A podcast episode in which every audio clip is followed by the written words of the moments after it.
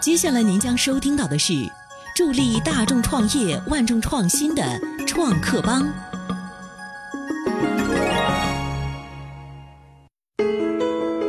曾经有一个梦，我想开一家小饭馆儿，我想上线一个有趣的 APP，我想把家乡的特产卖到每个地方。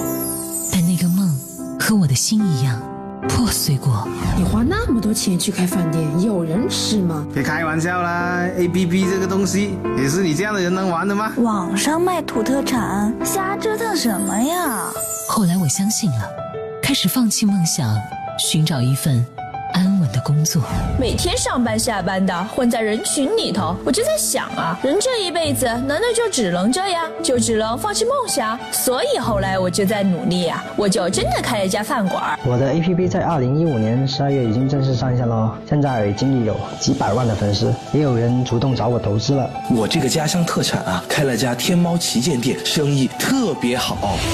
创业，我只过百分之一的生活。无论成功与否，至少我没有放弃曾经的梦。哪怕你只点燃百分之一的希望，也足以将未来照亮。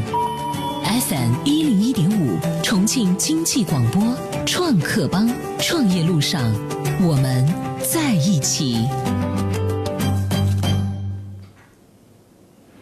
经济广播的老朋友们，大家好，我是商界评论评论员王宇航。创业点燃希望，创新实现梦想。欢迎大家收听 FM 幺零幺点五创客帮，加入经济广播创业者微信社群 CKB 幺零幺五。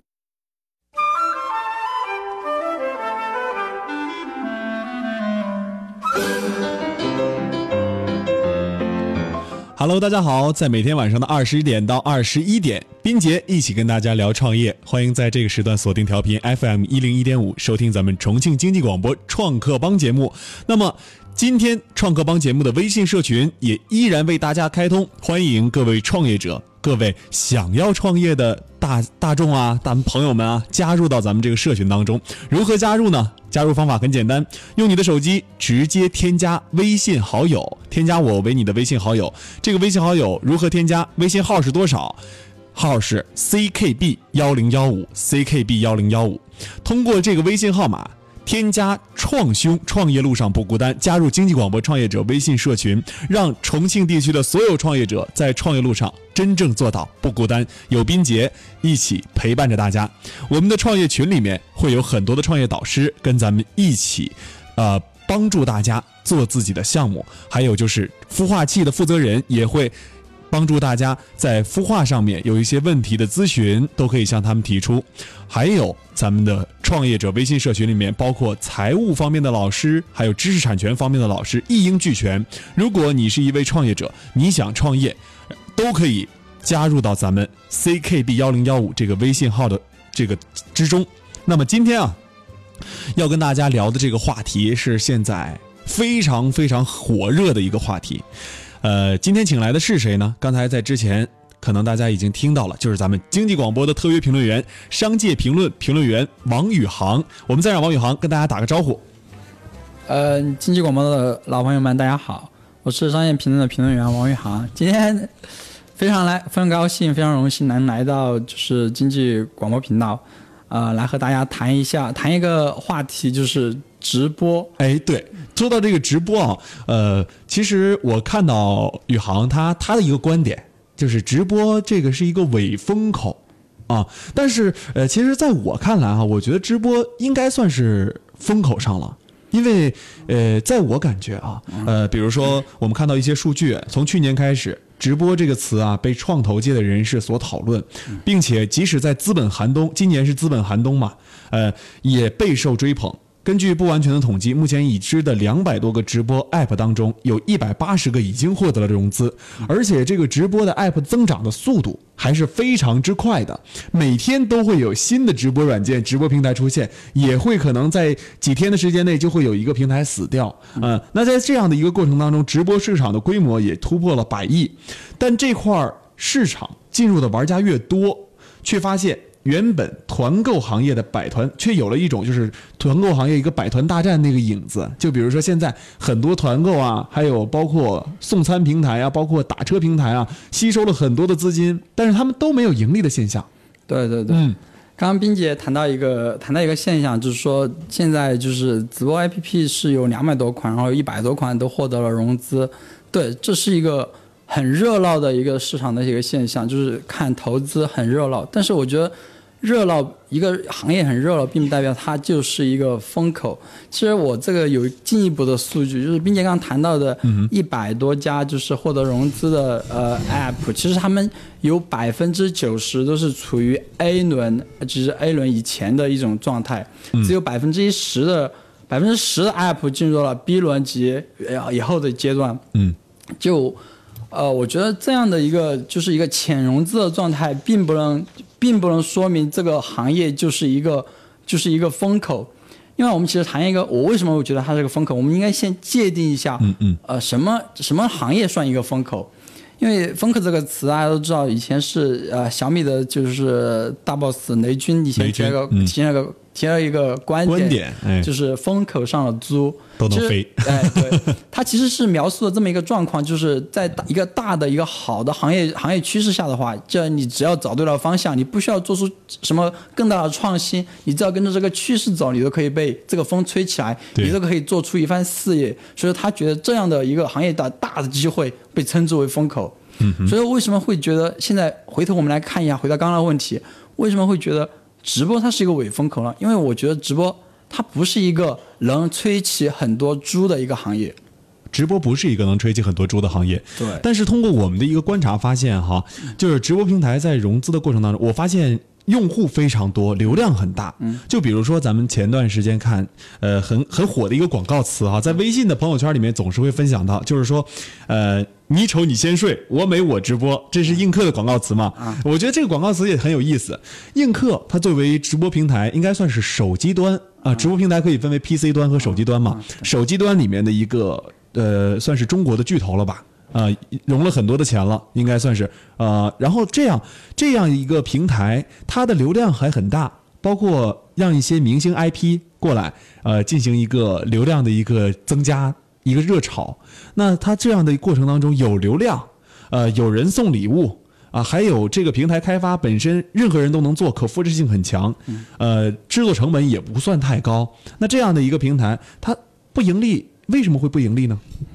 呃，刚刚冰姐谈到一个，就是啊，映客，呃，对，映客能算可以算是在移动直播上一个代表。对，我们先说手机端，呃，手呃，移动直播手就是手机端嘛。对对。一个比较可以说是比较有代表的一个呃一个公司。嗯。它在呃做的时间很短，但是它确实是改变了一些直播的习惯。就是我们相对于就是 PC 端，它确实改变了很多习惯。嗯刚刚冰姐。说了一个很有意思的话，就是我美我直播，你丑你先睡。对他现在就其实这个这个点也突出了现在就是直播的一个一个一个一个热炒的一个现象，就是就是直播是颜值，他他他所有所有炒作的一个点都是通过颜值、通过美、通过他的一些就我们就看到的就是一些视觉的效果来就是吸引了一些热点，就是这个内容的内容的内容的深度其实是。有待商榷的，它只是一个视觉的效应。嗯，你可以想象一下，就被视觉效应所吸引的这一批用户，他是一群什么样的人？嗯，就是就是图一个，就是会花一个小时、两个小时去看直播，就是看一群，嗯，一群。呃，美女对一群帅哥，一群锥子脸，一群低胸，一群大白腿的一群人在上面给你发爹，给你给你怎么样怎么样，就是毫无实质性的内容的一些交流。有时候我们创客帮的创客帮的呃老朋友们会去花这宝贵的一两个小时时间去看这么一个无聊的节目吗？并不会。对，对，他的受众决定了他是一个其实是一个发展潜力现在很有限的一个。一个一个一个一个一个平台，或者是一个一个一个一个行业。好，刚刚你说了，为什么就是很火，有有有有观众，有流量，为什么它不盈利？对对，它很它关键是确实很火。对对，它是我很火这一点我并不否认，因为因为其实我们谈到移动直播为什么会这么火，它其实很重要的点，它是呃就是放开了就是我们人的一个窥探隐私的这么一个欲望，其实。窥探窥探隐私其实是一个硬需求，嗯，就是大家觉得突然有一天我可以通过一个呃在线直播的一个一个镜头就可以看到一个美女在给我两个交流，但大家心里觉得其实有有一种种一有一一点点的暗爽，就是哇，就是满足了多年的这个东西，所以很多人看这样的人不少，在我们就是满足屌丝欲望。对对嗯。对，好，就很多人在那儿看，但是你也看到，就是很多满足了屌丝的欲望，因为屌丝他的付费能力，哎，你说，付费能力，你说它它会会有多少呢？这我不是很乐观。嗯，我们我们再看哈，啊呃，刚才说到映客这个，它的观赏人群比较呃低端嘛，啊哎、我们不用那个词啊，比较低端啊。然后呢，那咱们呃说到这个，比如说在其他的平台啊、刚才说的是手机端，嗯那 PC 端的这一边儿知道做 YY 吗？对哎，YY 现在做的是虎牙，对吧？对。呃，但是呃，YY 之前它有很多的教学平台，但我不知道它在虎牙这边有没有说把教学平台也移动到虎牙这边过来。OK，并并且谈到一个就是 YY，YY 其实也算得上，就是 YY 还有九幺五八六间房这种，算算得上是 PC 端的老老一辈的，就是以直播起来的元老。哎，对，一波一波公司，嗯，呃，他们还有的还上上市了，我觉得做的还是很好。但是刚刚 并且提到一个点，我觉得很有趣，他说。他说：“是不是他们以前也做过教育直播这种？对我觉得这是一个很小很小的点，就根本就不是根本就不是 YY 或者是九幺五八他们能成功的一个点。他们之所以成功，也是因为他们直播嗯游戏和对。秀秀场，这是他们两个重要的点，吸引、吸引客户流量，吸引就是为他们的营业呃增长、营业额增长都是一个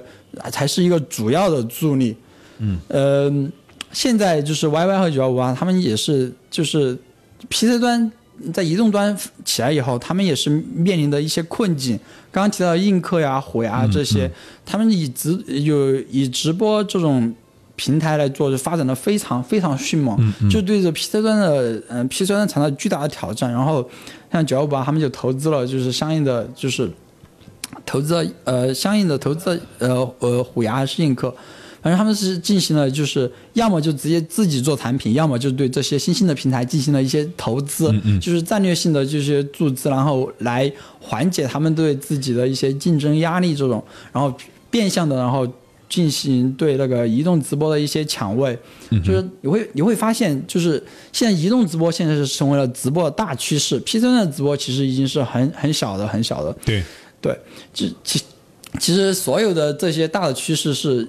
呃的根根根呃是根本的原因是在于，就是在这两年，移动端的设备的成熟，一是我们的就是硬件手机的手机的就是更新换代非常快，它的硬件支撑支撑起了就是直播的所需要条件。第二个是四 G 的普及，就是会导致了，就是也是也是让就是我们可以流畅的观看直播这么一个客观的条件形成了，所以说是硬件设备和技术条件的升级导致了就是移动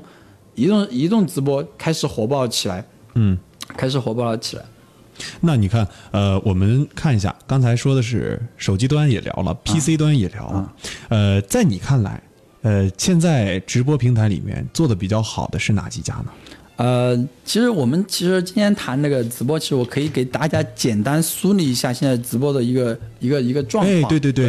刚刚我们谈到的就是以 YY 九幺五八六间房，或者是嘎巴呱呱视频这种，他们是老一代的老一代的以 PC 端的为主的一些直播玩家，他们是有上市的上市做的非常好的，他们是老一批的。嗯哼，然后最近的这一批，刚我们也谈了，映客、花椒为代表的这这一群，就是他们在这两年起来的，就是呃，他们其实是教育了一些一些，就是呃，教育就是打破了这个行业的一些直播的玩法，就是真正的塑造了一个一个人人都能主做主播的一个概念，就是你只要有个摄像头，只要加入这个平台，只要你有主播的愿望，你就会成为一个直播。他们塑造这么起这么起塑造起这么一个概念，所以说就是形成了现在主播的一个热潮，他们打下了一个基础。第三个是以呃陌陌、微博为代表的社交社交呃社交营队。其实你会发现，其实像陌陌和微博最近都开始推自己的移动直播，就是直播平台，而且陌陌还做的不错，推了呃我看啊推了还呃推的他们的直播平台还不是呃多多长多长时间，现在已经成为他们公司的一个重要的盈利点，所以可以看到就是直播的潜移动直播的潜力有多大。嗯，呃，第四个是呃以 KK、网易波波和那个秀色为代表的这么一个营队，嗯，他们呢是呃主打的是就是明星直播平台，嗯就是他们去邀请一些。呃，像刘涛啊，嗯，像那个更多的这些明星来，就是他们平台来做一个直播，他们就是以明星直播为路线的这么一一一批玩家。嗯嗯。第五个其实是更多的人所知道的一个重要的，现在一个市场最重要的一个力量，是以斗鱼、熊猫、战旗、龙珠为代表的游游戏阵营队。这个阵营队其实，呃，像我们所有的就是年轻的这一批年年轻的一些朋友，应该或多或少的接触接触过。玩 L O L 的呀，玩炉石传说的呀，玩玩游戏的，还或者是看一些秀场的，看一些就是有趣的一些主机的游戏啊，可能在这些平台上都能都能发掘到。嗯、这这第五个就是以斗鱼、熊猫、战旗、龙珠为代表这个这个团队，现在是这个市场上嗯、呃、最火也是最，我觉得应该是最强的一支力量，最强的一支力量。哎、这就是现在直播直播这个市场里面就是五支。五支力量就是构成了现在我们直播的这么一个市场。我们再来总结一下哈，第一支力量做的是 PC 端，PC 端对。第二支力量，第二支力量是，第二支力量是以呃以那个，第二支力量，比如说以什么为主呢？花椒、映客、花椒、映客，对。这样的手机端的，对移动端的，他们教育了就是就传播了一个人人可以做主播的理念。第三个。第三个是以陌陌和微博社交端，社交端对，对。第四个，第四个是以 KK 和网易波波秀社为代表的明星明星客户端。明星客户端，对对对。还有一个就是游戏客户端，游戏客户端，像虎牙，对，斗鱼、虎牙、呃、战旗这五类，你你感觉哈，谁现在是应该是游戏是站在最核心的一个位置是吧？我觉得现在应该最火的应该哦，因为可能是我我接触的，因为我我是。斗鱼和那个熊猫的用户，嗯，因为我我会看到的话，因为我觉得很火。为什么我会觉得它很火呢？因为最最近斗鱼有一个有有意思的有意思的事情，就是就是他们流失了大量的就是知名的主播，就是像全民和那个呃全民直播，呃全民直播和战旗，他们在、嗯、他们在挖挖人，挖人是、嗯、挖主播的一个代代价是多少啊？我就以最近的一个。他们最近挖了一个就是炉石的 炉石传说的一个炉石传说的一个主播主播组合，就是呃安安东罗尼，好像是啊呃就是他们多少钱挖走的？一亿，一亿就是外面传的一亿挖的，就是你会发现这个平台到底。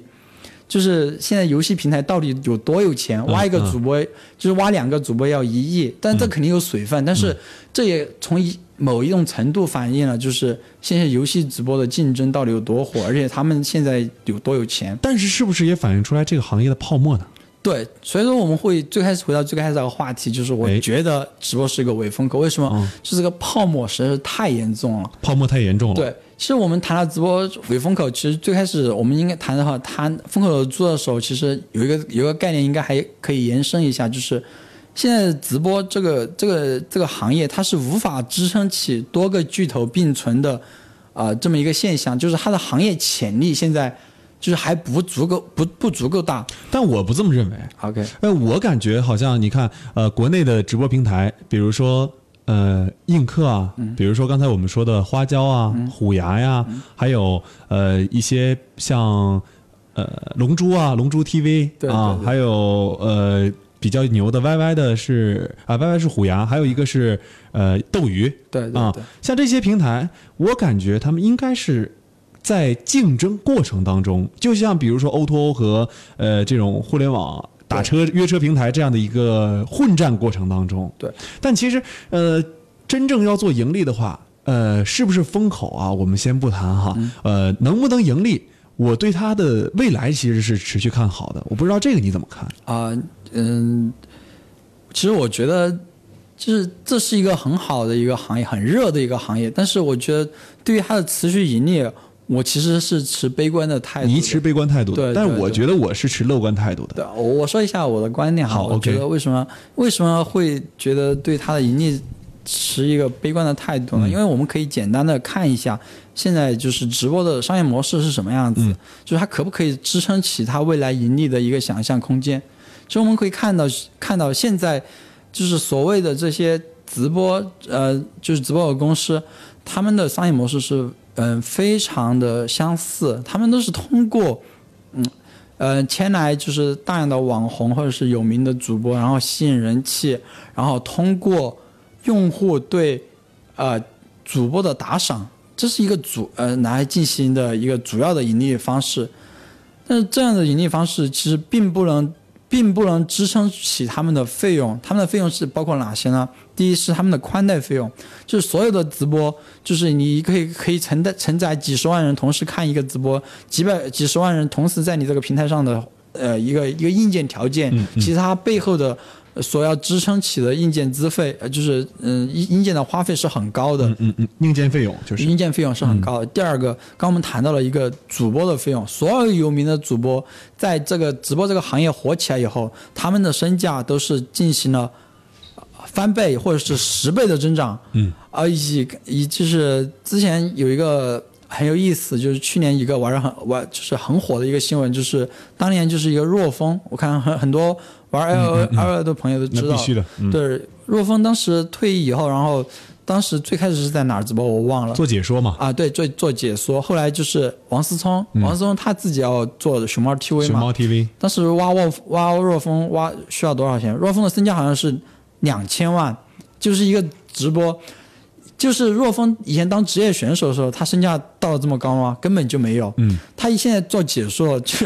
做一个解说的时候，然后的时候，他就是一个平台愿意去挖他的时候，他身价可以达到两千万。嗯，就是一个这些所有的直播的平台，就是为了吸引客户、吸引粉丝，他们都需要去挖这样的资源。嗯但是这些资源已经昂贵到他们难以难以负载了，就是他们的盈利、他们的他们的这些钱，就无无无法来负载这些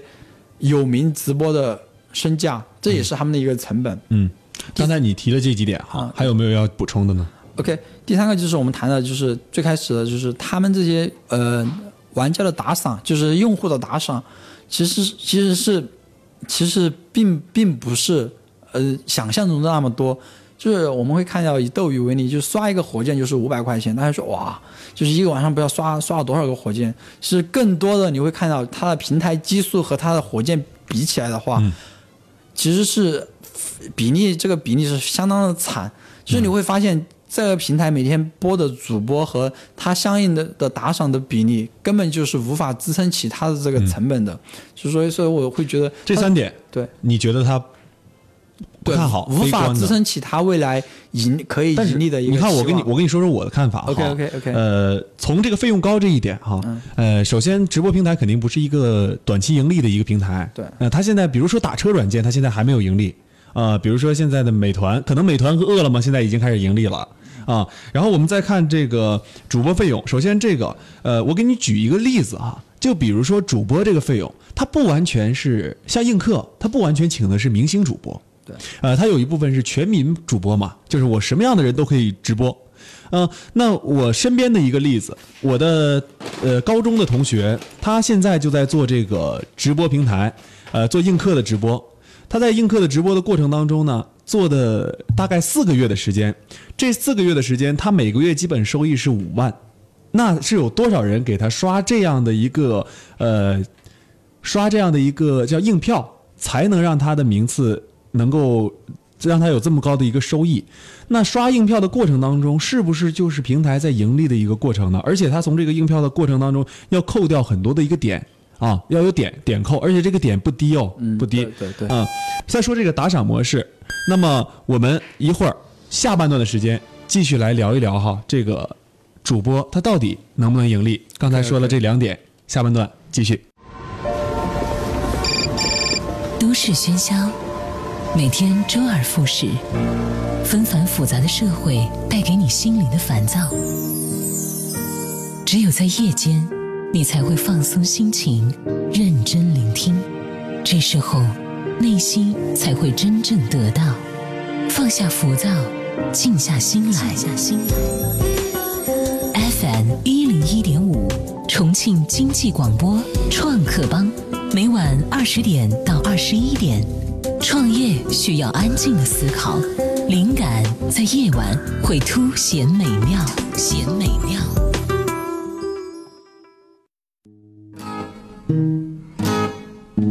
欢迎回来，继续锁定调频 FM 一零一点五，收听重庆经济广播创客帮节目。在每天晚上，创客帮节目将为大家分享创业的新鲜资讯以及优秀创业者他们的创业故事。那么，如何加入到创客帮这个大家庭当中呢？很简单，用你的手机打开微信，用微信右上角点击加号，输入咱们创客帮的微信社群号码，也是斌杰的微信号，那就是 CKB 幺零幺五 CKB 幺零幺五。欢迎大家添加创兄，创业路上不孤单为你的好友。你想来到经济广播的直播间做客吗？想在这个社群当中找到一些投资人，找到一些孵化器进驻吗？那么还在等什么呢？赶紧添加 CKB 幺零幺五为你的好友吧。那么今天创客帮请来的嘉宾是经济广播特约评论员、商界评论评论员王宇航先生，让他再跟大家打个招呼。经济广的朋友们啊，又回来了，大家好。上半段时间我们聊太嗨了，你知道吧？呃，从哪个点就可以看出来呢？我们变来变去，变来变去之后，这个观点最后没说完呢。然后其实上半段的倒计时已经结束了，我都已经变得不知道倒计时的时间了。那回到刚才这个话题哈，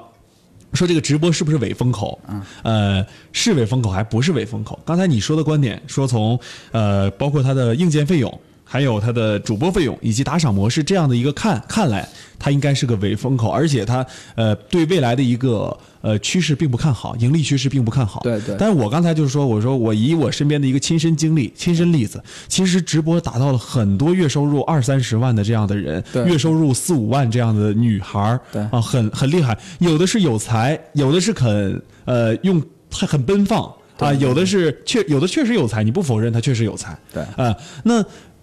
他们能够从这个平台中得到一定的收益，那他的收益从哪儿而来呢？肯定是从我们这些购买礼物的人身上来。对，那有这样的一个购买礼物送出的一个过程，而且每天都几乎有几十万的一个每个月几十万的一个收入，呃，高级的，呃，低的有四五万的一个收入，少的有几百上千的收入。那收入有了，平台长期发展下来，如果他真的成为平台中的佼佼者的话，那自然会盈利啊。对，我觉得冰姐谈了一个很有意思的现象，就是她她所看到的，就是这些主播他的朋友，就是在映客上，就是成为了一个可以月入四五万的一个主播。嗯，我觉得他很牛，他真的很很牛。嗯，就我我我我可能我可能不知道你们你这个朋友到时他的粉丝量有多少？他现在每次观看大概都有一万多人吧。对，嗯，那上万人，那说明他他的直他是一个做什么直播的内容？就是呃，他是传媒大学的毕业生，毕业生了之后，然后他在他仅仅用了四个月的时间，这四个月时间是因为什么时间空下来了呢？他是一个很忙的人，平时，因为这四个月他考研考到北大去读读博士了啊，读研究生了啊啊，读在这个过程当中有四个月的空闲期，他就玩了映客啊，玩了映客的过程当中，每个月就将近有四五万的一个收益。他他在上面是做一个什么分享呃，其实并不是分享，他只不过他唱歌很好听，会弹吉吉他。是一个美女还是帅哥？美女。啊，对。对。刚刚我们刚刚其实冰姐刚刚已经呃就描述了一下，就是嗯他这个朋友的一些特征：一，他是一个可以考上北大的研究生，他是一个有才的有有才华的人；第二，他唱歌很好，他是一个有有才艺的人；第三，他是一个美女，他是一个有有颜值的人。嗯。对，你会发现一个月入四五万的人，并不是一个普通人，他是一个有才华、有颜值、有有有有才艺的人。对，就这么一个人，他在他在映客的是粉，才才能在映客上获得获得这么。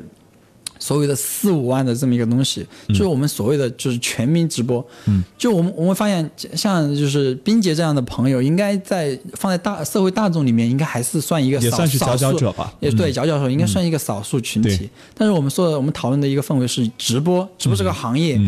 像映客他们推推广的一个概念是人人都可以为主播。你说我们这些普通的人，我们这些无颜值。无才艺的人在映客上去开一个直播，谁会看你呢？但是我们也没有说要给我们带来收益啊，就是我们只不过在直播着玩，映客也不需要通过我们有一些现金的收入啊，他只需要拢住那些比较高端的用户，而且他不需要让他们有一定的呃，就是我说给你多少钱你进驻映客，他只有明星 IP 才有这样的待遇。那一般平常的人没有这样的待遇的人，他一个月月入几十万、月入几万的也有。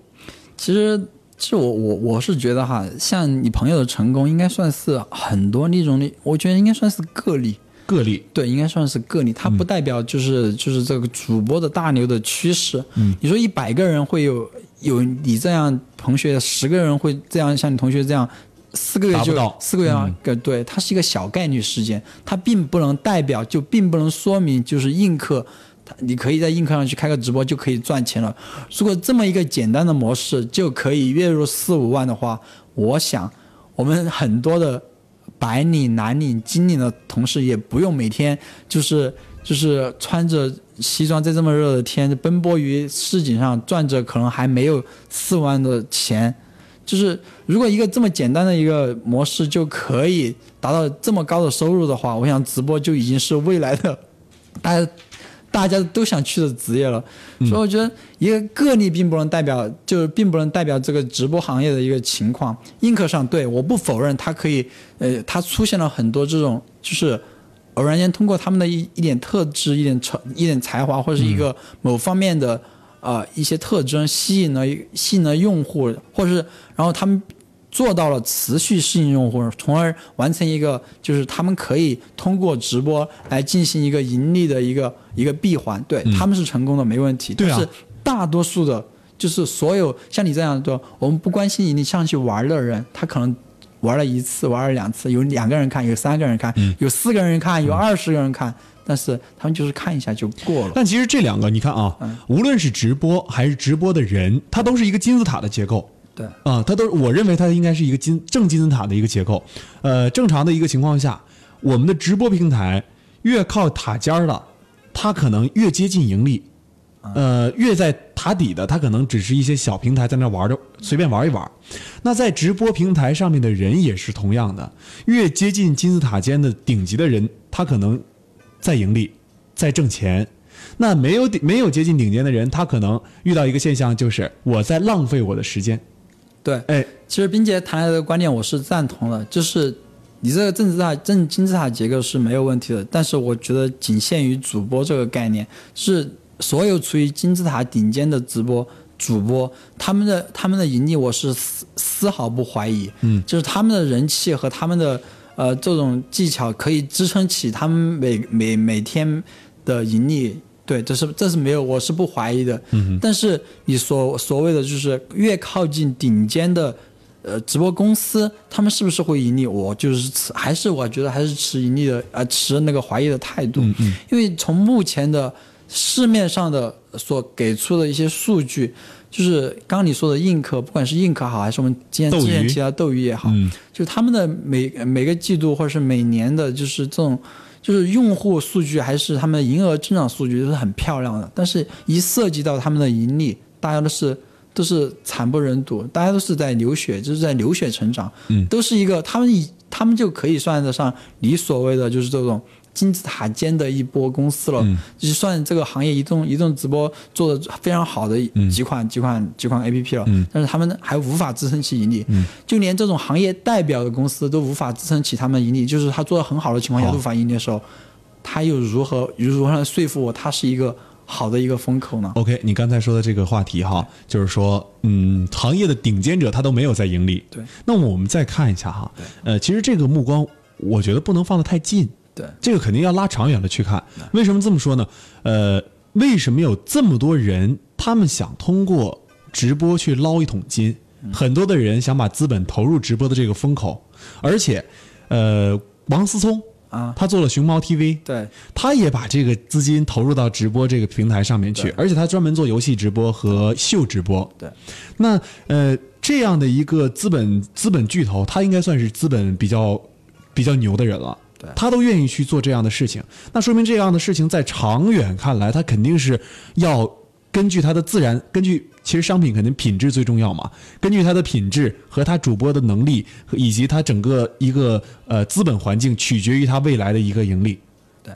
刚刚那个冰姐谈到一个就是话题性非常强的人物是王思聪，嗯，对，王思聪是他是投资投了资，然后做了就是熊猫 TV，没没没没没错，这还制造了很多话题，对，就是就我们可能看直播的话，就仅仅看到就是熊猫 TV，但是其实我们研究一下王思聪的，就是他所他他他作为一个投资者，他他所涉及的领域其实非常广的。对，他在游戏和娱乐这一块儿，除了熊猫 TV 以外，在这一个周边里面，他从游戏制作到游戏宣传到后面前期的制作到后面的包装到后面的成市场成品，他都投了大量的公司。对，就是熊猫 TV，它只是它这个生态环的一个一个点一个节。嗯，就是你不能，我们我们不能用这样的逻辑来来判断。嗯，就是王思聪投了呃投了就是熊猫 TV，熊猫 TV 代表那个呃移移动直播，然后移动直播就一定有潜力。这这样这样逻辑，我觉得是有待商榷的。那为什么这么多资本还要进入到这个行业？对，这其实反映了一个问题，就是我我我们最开始谈的话题就是。它很火，就是其实我们会发现，一三年、一四年、一五年，就是随着就是大量的，所以我们的风投风投时代的来临，就是这太多的太多的投资者出来了以后，你会发现，就是在呃 P to P 倒下以后，O to O 倒下以后，就是大家大家所谓所能看到的这些。刚刚入门的这些风投的这些投投资者，他们无法去找到一个更好的、更火爆的、更能说服自己的一个行大的行业来进行投资，而直播它热起来了，它火起来了，就就可以支撑起他们投资的一个欲望。但是这真的是一个，呃，冰姐说的就是长期的可以值得投资的标的吗？我觉得，我觉得不是，因为为什么？为为什么不是呢？刚刚冰姐说了，就是。我们眼光应该放长远一点来看。OK，我们放长远一点来看。我们以专车为例，就是滴滴和呃滴滴和 Uber，他们也是以滴滴为例，滴滴 Uber 他们去年都亏得很惨，在中国都都都在亏损。但是很多人在在投资它，对它是一个长期的标的，它值得投资。它它不可否认的是，它它确实是一个好的标的。但是但是直播能和专车比吗？我觉得并不能。直播我们现在看到的 Uber 的 Uber 的就是这种经济共享的。共享共享的一种这种商业模式，它是可以，它的逻辑，它的模式是可以支撑起它未来的一个盈利的空间的。而直播未来的盈利空间在哪儿？它无法就现在的模式，就现在市场的所有玩玩法，就是无法无法来说服我，就是它是一个就是未来可以值得期待的一个一个风口行业。它，我觉得它它无法就是培育出就是类似于滴滴这样的巨头。嗯，就是它无法引领这个行业走得更远。就是就目前的情况来看，你看刚才你举了说，呃，另外两个就是投资资金很大的，比如像滴滴啊，呃，近期苹果给他融了十五个亿美金，并且他说融资还不完。然后 Uber 啊，最近他说全国七十亿的全国全全球全球七十亿美元的一个收益，我都要补贴到中国市场。还有一个就是沙特的一个沙特基金。啊，这个是皇有皇族皇室血统的一个基金啊，也也是也是要投资它三十亿美三十亿美金，这么大的一个资本进入，呃，肯定是说他们呃确实做得很好，而且未来有很大的市场前景。那我有一组数据啊，也显示就是说直播，你看，呃，目前的一个数据显示，国内的直播平台已经远远超过三百多家了，远远超过了。对。那高峰时段在同一个房间里面有多少人呢？四百万人同时观看，还有一个数据就是，二零二零年，也就是未来的四年之后，这一个市场行业的规模将要达到一千零六十亿元。这一千零六十亿元能够多少人去分享这个蛋糕呢？肯定是能够活到二零一七年的公司去分享这个蛋糕。对并且刚刚谈分享了几组数据哈，因为我们我们从数据的这种表就是表现来看的话，会发现就是直播真的就是从期待值上来看，就是未来的未来的估值，从期待值看，它可它是一个巨大的一个行业，它的行业潜力是非常巨大的。但是我觉得，真的我们就是这种数据出自于哪儿我不知道，但是我觉得。呃，说这些数据的，就是呃呃，作者可能有一点有点乐观，因为我是一个保守的，嗯，保守的人，我觉得对事情都应该客观的分析。嗯，刚刚我们谈到一个就是嗯市场的空间，我觉得真的现在现在现在我们谈的这些这些这些火热的这些视频公司，嗯，他们表表现出来的状态就是成长的潜力，他们是成长的很快，嗯，呃。但是他们的估值就相对于来，就相对于之前的 O to 热潮、P to P 呃金融热潮来说，嗯，他们都其实都相对来说更慢的，但是我们就是以以史为鉴，你会发现。O2O 热潮的时候，也是一千多家，也是预计五年以后，它是一个几万亿的规模。P2P 也是如此，就是觉得我现在怎么样，未来会怎么样。但是，一三年的时候死了一千家 O2O，一四年的时候跑路和倒闭的 P2P 也是一千家。那我们一一五年。啊，也是一个资本寒潮，倒了很多创业公司。嗯，啊，一六年我们在谈直播的时候，刚刚冰姐谈到，就是远远不止五百家了。就是到年底的时候，它可能也有一千家。就是年底的时候，会不会又迎来一次死一千家的这么一个惨状？对对，你说这个也是哈。我们我们现在抛开这个风口啊，我们抛开这个呃这个，刚才我们已经变得够多的了。我们我们呃就是暂且把它放长远了看，我们到时候看看它究竟。会变成一个什么样子？那我们呃回归到这个直播内容吧。我觉得这个呃直播的内容也是很有意思的一点，就是呃你怎么看待这个内容呢？是呃发生怎样的一个改变？是向社交端的直播方向改多改变呢？呃视频直播方向改断改变呢？还是往游戏直播的方向去改变呢？你看更看好哪个？嗯，其实我并不是，并不是，并不是说有哪一个好好的方向是值得看好的。但是我觉得现在市场的一个痛点是什么样子呢？因为大家都在在做在在在做直播，但是直播的这个内容同质化实在是太严重。就是无聊的我安慰无聊的你。对对，就是无聊的大众去看一个无聊的直播，然后相互在无聊中度过两个小时。对对对对。但我觉得这样其实刚刚冰姐也谈到几个方向哈，就是我们可以做一些社交方面的尝试，做一些。游戏方面的尝试，嗯，就是现在的平台，就是因为大家在发展期在红海期，在在竞争期，都想都想把自己做的，就是只要能怎样吸引用户，都要去做一些内容的尝试。就客户呃用户需要什么东西，我们就做什么样的东西。这反而就是因为短期的一个追逐的一个追逐一个吸引目光的这么一个诉求，从而。就是让自己做的越来越像别人，然后别人又像又像自己，然后这个平台的所有玩家都变得像一个人，所以说就是大家的相似度太高了，所以说玩家就是每一个导致每一个 A P P 都是可以取代的，所以现在就是大家应该去发发掘的一个点就是如何寻找自己的差异化，就是。我想到你就可以给你贴个标签，OK，我要看什么内容，我就应该来你这个直播间，来你这个直播平台，应该是这样。我觉得这个方向才是，呃，大家应该未来去值得探索的一个思考的哈。对对，嗯，那刚才你说到确实是，就是比如说标签化，对啊，呃，比如我想呃看游戏。我就找斗鱼，我想看美女，我就去映客。对，我我想看，比如说秀场，PC 端的秀场，那我就是去熊猫 TV，对吧？那其实就是，呃，很多的很多的呃，未来发展的一个直播端的一个情况，可能确实是会变成标签化的一个状态。呃，但是如果说呃未来直播不盈利的话，刚才你说的悲观的看法，直播如果未来不盈利的话，那它的资本投入。是不是会感觉有点很、很、很恐怖？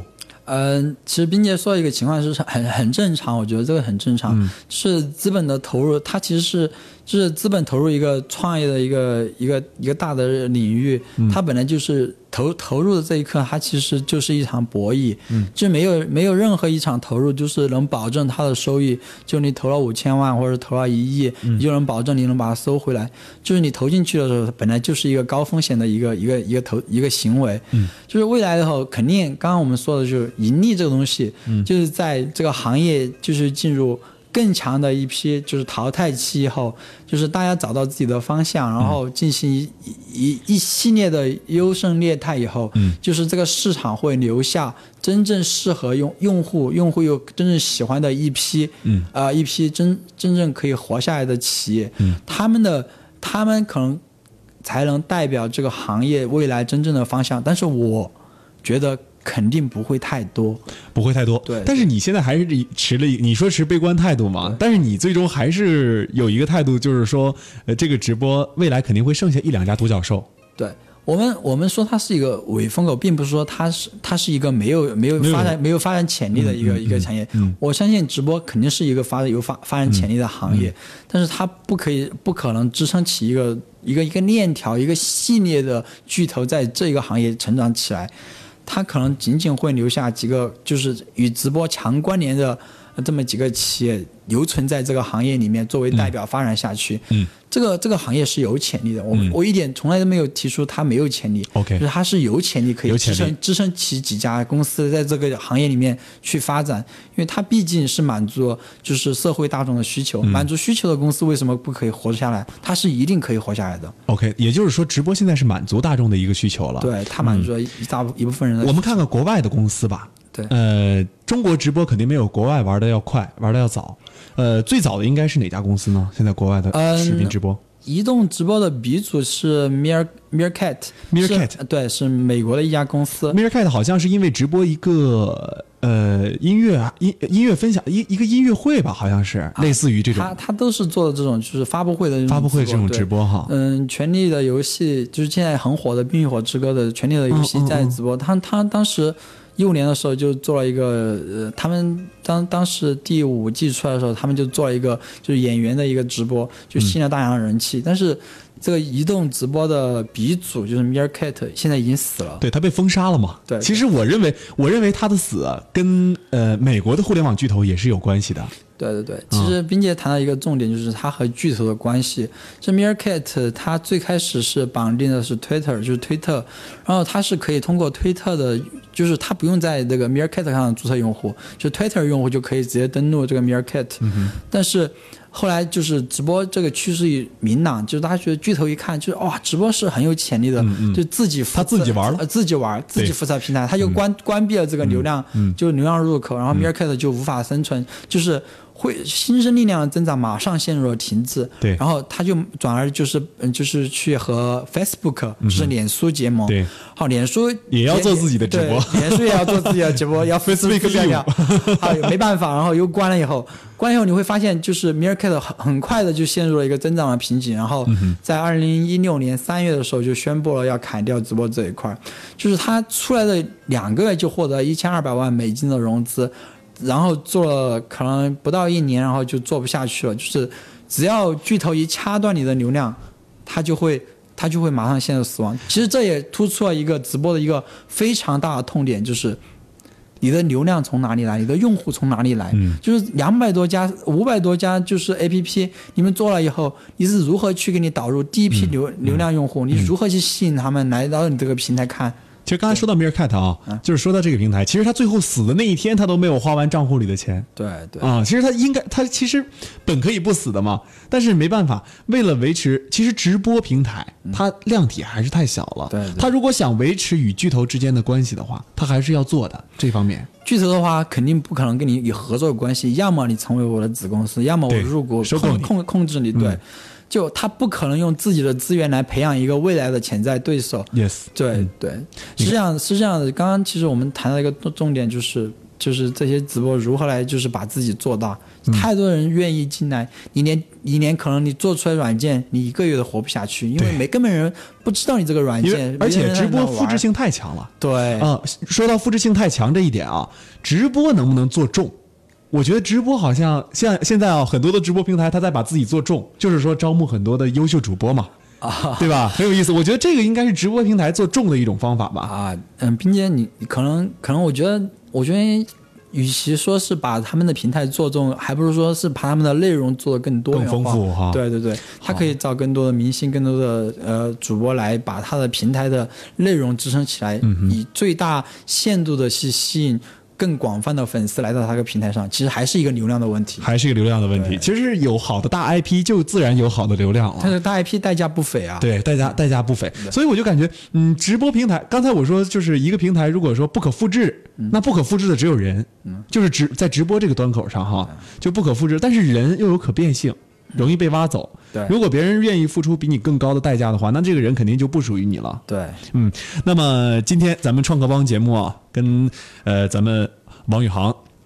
一起聊了直播，它到底是不是一个风口？刚才王宇航一直觉得它不是是一个伪风口，未来的盈利他不看好。但是其实呃，可能他你也说到会有那么一两家公司脱颖而出，它的需求是有的。对，呃，其实我这边吧，呃，看直播，我感觉我有一部分是同意王宇同意宇航的观点的。就是说，未来有那么一两家，因为它是有需求的，能够起来，这一点我我们是赞同的。但现在资本的进入，其实在资本进入这个环节，我还是比较看好的啊。那今天我们。在这方面是没有结果，但是我们在另外一个方面啊，就是呃直播平台，究竟我们未来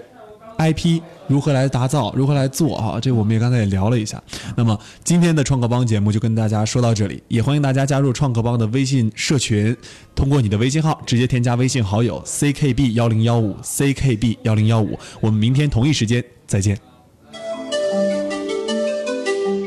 北京时间二十一点。